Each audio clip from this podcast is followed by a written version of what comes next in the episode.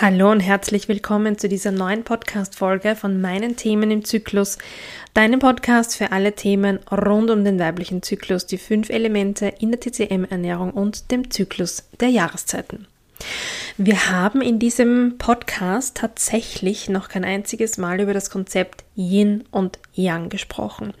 Und ich möchte es heute oder heute, ich möchte es jetzt zum Anlass nehmen, das nachzuholen und zu tun.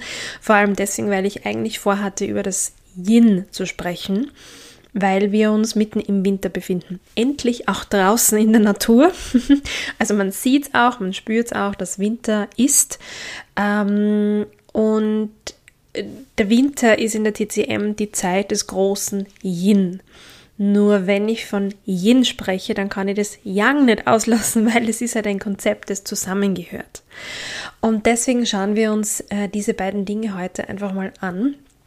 Ähm, und ich möchte dir erklären, was so da dahinter steckt eigentlich. Es ist ein, nämlich ein ein Basiskonzept in der TCM, auf dem sehr viel fußt und sehr viel passiert äh, und das man verstehen sollte, wenn man sich mit der TCM beschäftigt oder einen TCM-Lifestyle führen will.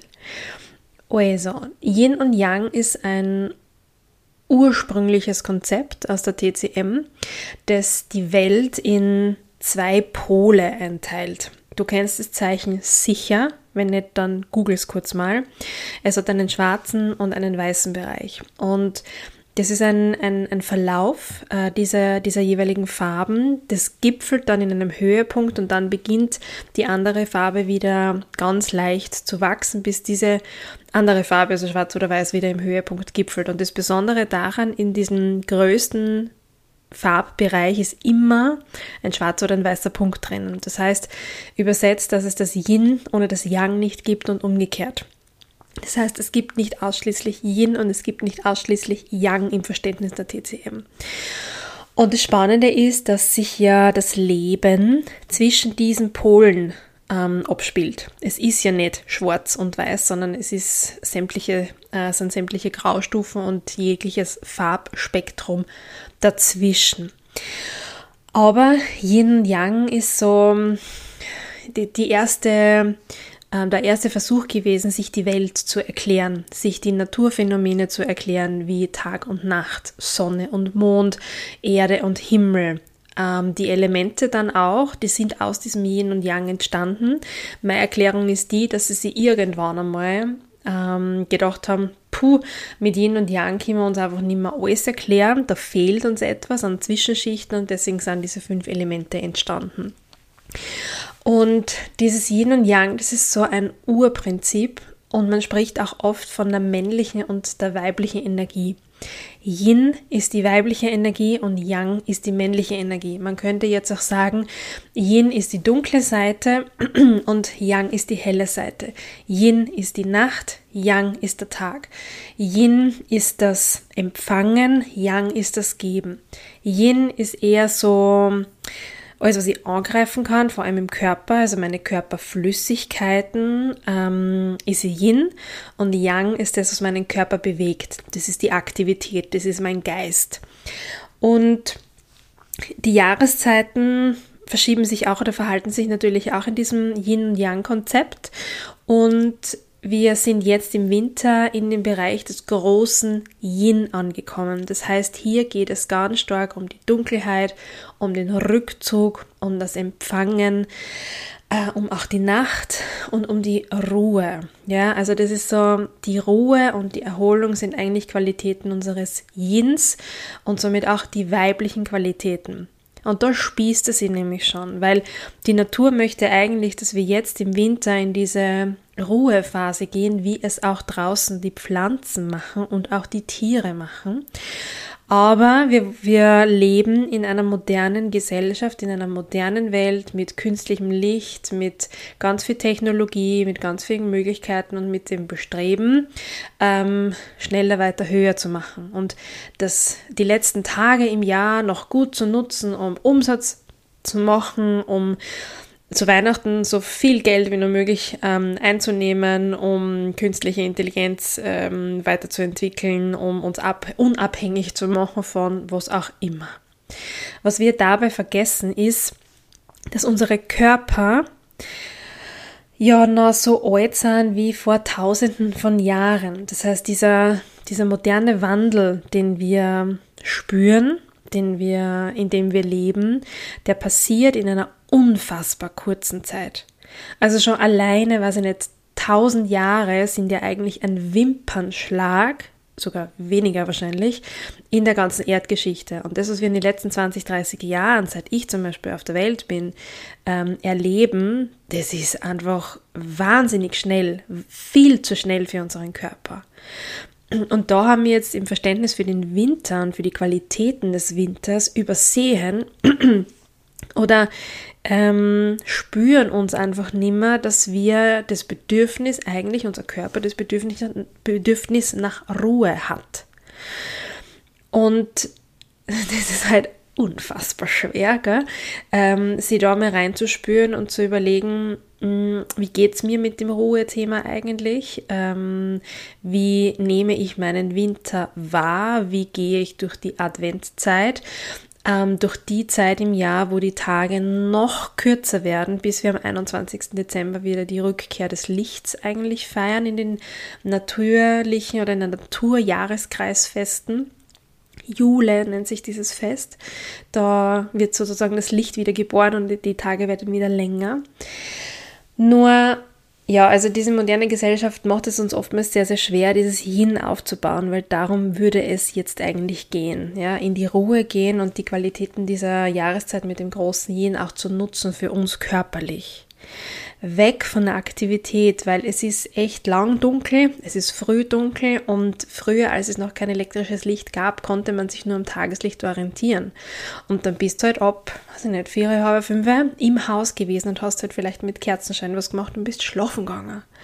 Das passiert bei uns nicht. Wir halt kennen eigentlich vom Tagesrhythmus kaum einen Unterschied, jetzt vor allem in der Arbeitswelt, zwischen Sommer und Winter.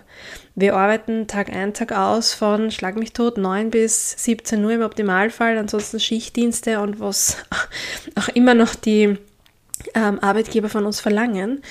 Ähm, aber das ist halt fernab jeglichen natürlichen Rhythmus. Das passt nicht zu, zu uns und das ist überhaupt nichts Esoterisches oder Spirituelles, sondern Hormone verändern sich in deinem Körper, wenn das Tageslicht sich verändert. Melatonin wird produziert, wenn es dunkel wird. Wenn du aber in hell erleuchteten Räumen sitzt bis Mitternacht, dann kann das Melatonin sie ja, kann am Baum aufstellen. Ähm, es wird nicht funktionieren mit der Melatoninproduktion und das führt zu Schlafstörungen, dass du nicht gut einschlafen oder durchschlafen kannst. Das heißt, du hast hier Faktoren, die vom Tageslicht abhängig sind und wir uns gefühlt so richtig arg dagegen spreizen ähm, und sagen, nein, nein, nein, wir können doch und wir drehen einfach das Licht auf. Okay. Was ist aber, wenn du das Licht nicht aufdrehst? Was ist, wenn du dir einmal in der Woche oder ein Wochenende lang dir überlegst, okay, jetzt ist es draußen dunkel, ich, ich gehe jetzt auch in die Ruhe. Ich mache mir jetzt auch gemütlich. Ich zünde mir eine Kerze an, trinke einen Tee, bleibe alleine mit meinen Gedanken, sehr, sehr, sehr, sehr schwer, ähm, und schaue mir, was da kommt. Und versuche die Qualität dieses Yin auch zu leben. Es ist nämlich so, dass in den Beratungen, die ich habe, wir Frauen vor allem, äh, je älter wir werden auch, dazu neigen, einen Yin-Mangel zu haben. Warum kommt es? Weil unsere Körpersäfte durch Stress verbrennen. Wir verbrauchen mehr Körpersäfte, als wir nachproduzieren können. Und das ist ein großes Thema. Das Problem an der ganzen Geschichte ist, es gibt kein Schnellrezept zum Yin-Aufbau. Yin ist extrem wichtig für die Befeuchtung und die Kühlung und einfach generell unseren Körper, dass wir gut geschmiert sind, wenn du so willst. Ähm, und aufbauen tut sich Yin am aller, aller schnellsten unter Anführungszeichen im Schlaf und in der Erholung. Nur genau da liegt dann oftmals der Hund begraben, dass Frauen in einem Yin-Mangel häufig sehr schlecht schlafen und da die Erholung nicht bekommen. Und über die Ernährung den Yin-Mangel auszugleichen, nur über die Ernährung, würde ich jetzt behaupten, geht es gar nicht, sondern man muss tatsächlich sich mit dem eigenen Lebensstil, mit den Ruhephasen, Erholungsphasen äh, auseinandersetzen und auch damit, wie wir das weibliche Prinzip in unserem Leben leben. Viele von uns tun das nicht. Wir sind ständig im Leisten, wir sind ständig im Geben, wir sind ständig im Außen. Aber für das Yin, für die Qualität in unserem Leben als Frau, brauchen wir genau das andere. Wir brauchen die Zeit des Empfangens. Wir brauchen die Zeit der Ruhe. Wir müssen in uns gehen, um an unsere Intuition anzuknüpfen. Wir müssen einen Schritt langsamer gehen, damit wir unsere Kräfte nicht verlieren. Weil das, was nämlich dazu kommt, ist, dass in der Perimenopause generell aufgrund der Hormonumstellungen das Yin in unserem Körper schwindet oder einfach weniger wird und das Yang zunimmt. Da kommen auch die Hitzewallungen her. Das hat aber auch einen Vorteil, weil wir in einen zweiten Frühling gehen, also die Aktivität wieder zurückkommt. Aber auf das Yin müssen wir echt gut aufpassen. Also guter Schlaf in dieser Zeit ist essentiell. Grundsätzlich und je älter wir werden, desto wichtiger wird es sogar noch.